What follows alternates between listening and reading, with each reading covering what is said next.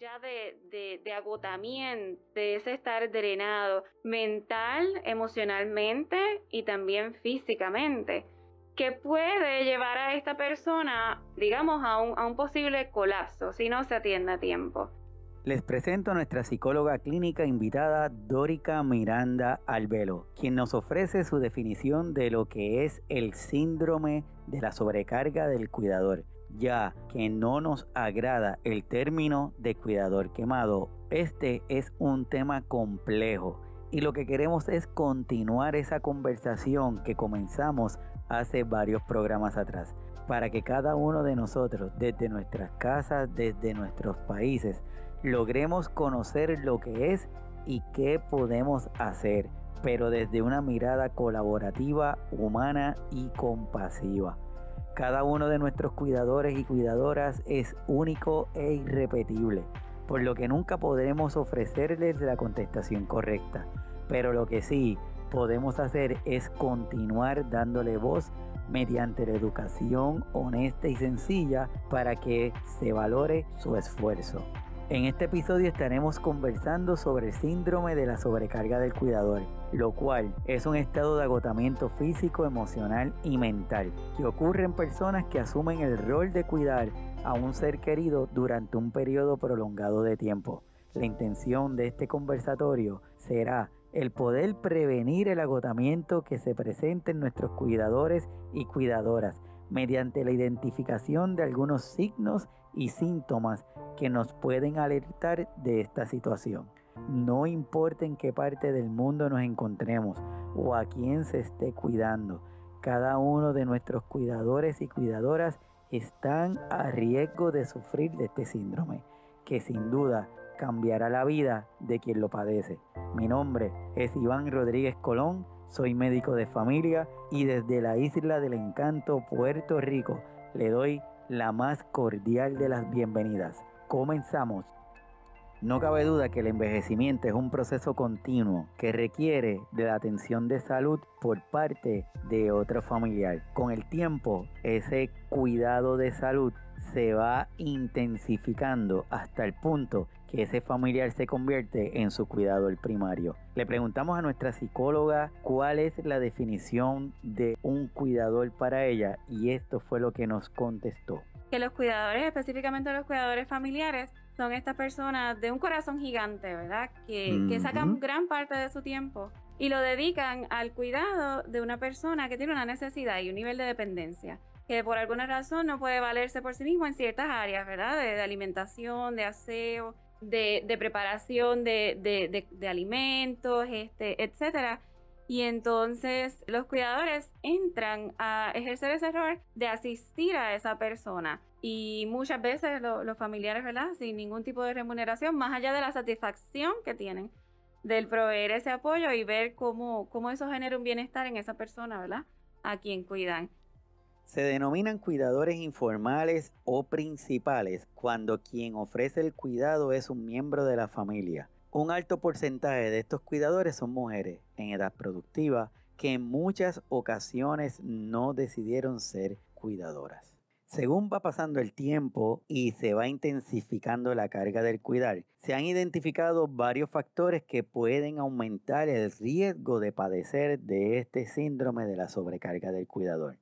Por ejemplo, se ha identificado como al propio enfermo como uno de los factores de riesgo. Por ejemplo, nuestros pacientes regularmente padecen entre una a tres condiciones de salud. Eso significa que el cuidador debe estar pendiente de cómo están esas otras condiciones y el ofrecer los medicamentos necesarios para que esas condiciones se mantengan en control. Otro de los factores de riesgo es las características propias del cuidador, sus condiciones de salud, sus periodos de descanso, sus estresores, entre otras realidades de él o ella como cuidador, hacen que este síndrome de la sobrecarga del cuidador pueda estar más presente. Y hay un tercer factor que son factores externos las características del hogar donde viven, las relaciones con el paciente, las relaciones con los demás miembros de la familia, el disponer de recursos, el trabajar, entre otros factores de riesgo adicionales, hacen que nuestros cuidadores y nuestras cuidadoras estén bajo un alto riesgo de padecer de este síndrome de la sobrecarga del cuidador. Entrando ya más en lo que, en lo que se considera el síndrome de sobrecarga o de, o de cuidador quemado, como se le escucha también decir, ¿verdad? Pues es, eh, es este nivel ya de, de, agotamiento, de agotamiento, de, de, de ese estar drenado mental, emocionalmente y también físicamente que puede llevar a esta persona, eh, digamos, a un, a un posible colapso si no se atiende a tiempo. Podemos ver emociones fuertes que se producen cuando la persona está a este nivel agotada, como por ejemplo tristeza, ¿verdad? Por largos periodos de tiempo, coraje, frustración, eh, la culpa se genera también. Y también podemos observar síntomas físicos, ¿verdad? Y de eso tendrá mucha experiencia trabajando, ¿verdad? Con los pacientes en la clínica porque vemos que en ocasiones hay cansancio, tensión muscular, problemas gastrointestinales. Podemos ver de momento un aumento significativo de peso o pérdida significativa de peso. Eh, por, porque se, está, se puede estar llevando estilos de vida que no necesariamente son saludables para el cuidador. Estoy completamente seguro que lo descrito por la doctora Miranda sobre el síndrome de la sobrecarga del cuidador le ha sido bastante familiar para muchos de nuestros cuidadores y cuidadoras que están escuchando este podcast. Pero me encantaría que para aquellos que no son cuidadores, lo que acaba de decir la doctora no se le olvide para que de esa forma puedan identificar cuando su familiar cuidador está bajo una sobrecarga que no está logrando manejar. Ante esto, nuestra psicóloga dijo lo siguiente. Esto pasa con mucha frecuencia, es real, lo tenemos muy de cerca. Yo creo que todos en nuestros eh, círculos familiares o de amistades tenemos a alguien que es cuidador o es uno el cuidador, ¿verdad? Y entonces lo más importante es la detección temprana, ¿verdad? Saber identificar cuando uno es el cuidador y uno está viendo que uno está muy irritable, que de momento ya parece no disfrutar eh, ese rol u otros roles que se desempeñan ¿verdad? En, la, en la vida diaria. Si de momento hay falta de deseo, de apetito, demasiada mucha tristeza, llanto muy frecuente, coraje, frustración, o si vemos que tenemos un familiar o un amigo que está desempeñando ese rol y vemos que está sucediendo eso, que se ha desconectado, que se ha aislado, que no parece estar abierto a una comunicación, lo vemos triste, decaído, pues eh, es importante tomar acción, saberlo identificar y tomar acción a tiempo. Una de las cosas más importantes es el poder eh, reconocer la importancia, ¿verdad? La redundancia del autocuidado. El autocuidado es esencial y, yo creo que ahí es que eh, los cuidadores desatienden un poco, ¿verdad? Esa área. Entonces, dan el 100% para cuidar de otra persona, de ese ser querido, pero desatienden sus propias necesidades. Y entonces, el autocuidado es esencial. Así muy bien como lo escuchó el autocuidado es esencial. Por lo que debemos entender que para poder cuidar de otros tenemos que comenzar por cuidarnos a nosotros mismos. El tener periodos de reposo, el dormir entre 6 a 8 horas de un sueño reparador, el realizar una rutina de alimentación lo más balanceada posible, con sus tres comidas y sus meriendas, el establecer rutinas de ejercicios de forma diaria para de esa forma obtener ese beneficio que nos da el ejercitar nuestro cuerpo y a la misma vez podemos liberar el estrés que provoca el cuidar, el acudir a sus citas médicas, el seguir las recomendaciones de su médico, lo cual implica la toma de sus medicamentos según fueron recomendados. Es sumamente importante que nuestros cuidadores y nuestras cuidadoras entiendan la importancia del autocuidado. Solo de esta forma podrán tener un estado de salud adecuado que le permita asumir el rol del cuidar de una manera sana y apropiada ya podemos identificar la importancia de lo que es el autocuidado en nuestros cuidadores y en nuestras cuidadoras. Pero nosotros, los que llegamos a realizar esa visita, los que vemos los cambios que presentan nuestros cuidadores. ¿Cómo podemos identificar cuando un cuidador está sufriendo de esa sobrecarga? Ya que nuestra intención es evitar que lleguen a las manifestaciones severas del síndrome de la sobrecarga del cuidador. Ante esto, nuestra psicóloga nos dijo lo siguiente. Así, a, grandes rasgos, lo más importante es ver cómo esa persona está funcionando en sus diversas áreas, por ejemplo, en su vida personal, en su vida mm. laboral, si es que tuvieron trabajo, en sus relaciones con familiares y amistades.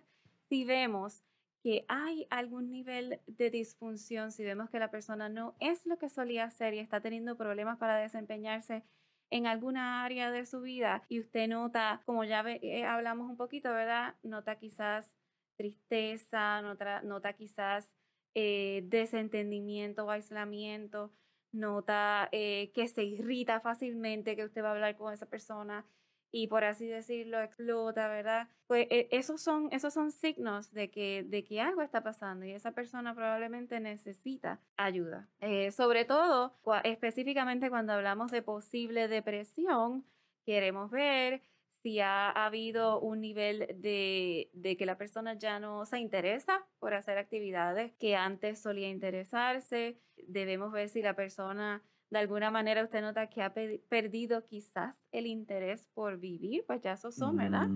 Esos son alertas, eh, alertas rojas que hay que atender y entonces hay que moverse a consultar con, con un profesional, ¿verdad? Eh, muchas veces los pacientes tienen rapidito de la mano información de médicos primarios y si se entiende que hay de momento una situación de urgencia o de emergencia, pues lo importante es o llamar a 911 o llegar a una salita de emergencia si usted ve que esa persona definitivamente necesita atención inmediata.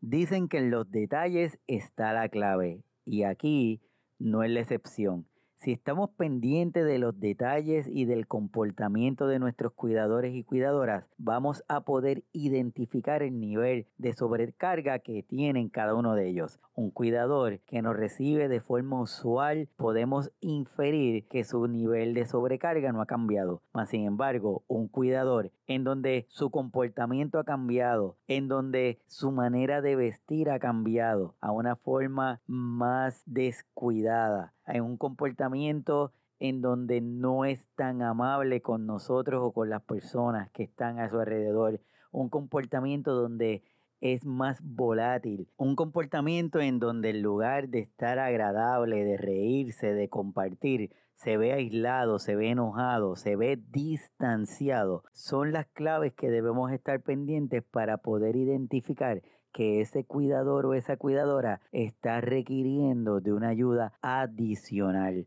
Le solicitamos a nuestra psicóloga invitada del día de hoy que les ofreciera a nuestros cuidadores algunas recomendaciones que les ayudara en este proceso del cuidar. Nos ofreció varias alternativas, pero quiero dejarlas con las siguientes. Tratar de, de uno eh, ser abierto y ser específico en la comunicación. Hay personas que dicen, bueno, yo voy a llamar, pero yo voy a simplemente decir, eh, a esta persona que yo estoy, que estoy bien ajorada y demás, que, que tengo una cita médica, a ver qué me dice, ¿verdad? Es como una indirecta. Pero ¿por qué no somos directos, verdad? ¿Por qué no decir, yo voy a llamar a esta persona a decirle que realmente tengo una cita que necesito que vengan a cubrirme, ¿verdad? Y no esperar a que esa otra persona adivine indirectas, por así decirlo. Hay que ser abierto en la comunicación. Tratar de buscar un balance y, darle continuidad a las, a las actividades que son de interés para uno. Eh, hay personas que le gusta quizás cuidar de las plantas, personas que le gusta coser, cocinar, hornear cositas. Y entonces, no, la vida no tiene que detenerse necesariamente porque se está brindando el cuidado a otra persona. Podemos darle continuidad a esas cositas que a nosotros nos gustan hacer para que eventualmente, por ley de vida, cuando suceda, que ya no es necesario el cuidado de esa persona, pues uno pueda tener de dónde agarrarse, ¿verdad? Y que uno no se sienta perdido totalmente y uno diga, ¿y ahora qué hago? ¿Y hacia dónde voy? ¿Verdad? Uno tiene que continuar en la medida que se pueda los proyectos de vida de uno y aprender de nuestras emociones. Tenemos que saber nosotros mismos reconocer cuando nos estamos agotando, cuando nos estamos quemando, tenemos que nosotros darnos cuenta de que mm, me siento, ¿cómo me siento? Me siento drenada, me siento cansada, me siento que tengo coraje todo el tiempo y esas emociones hablan y nos dicen cosas.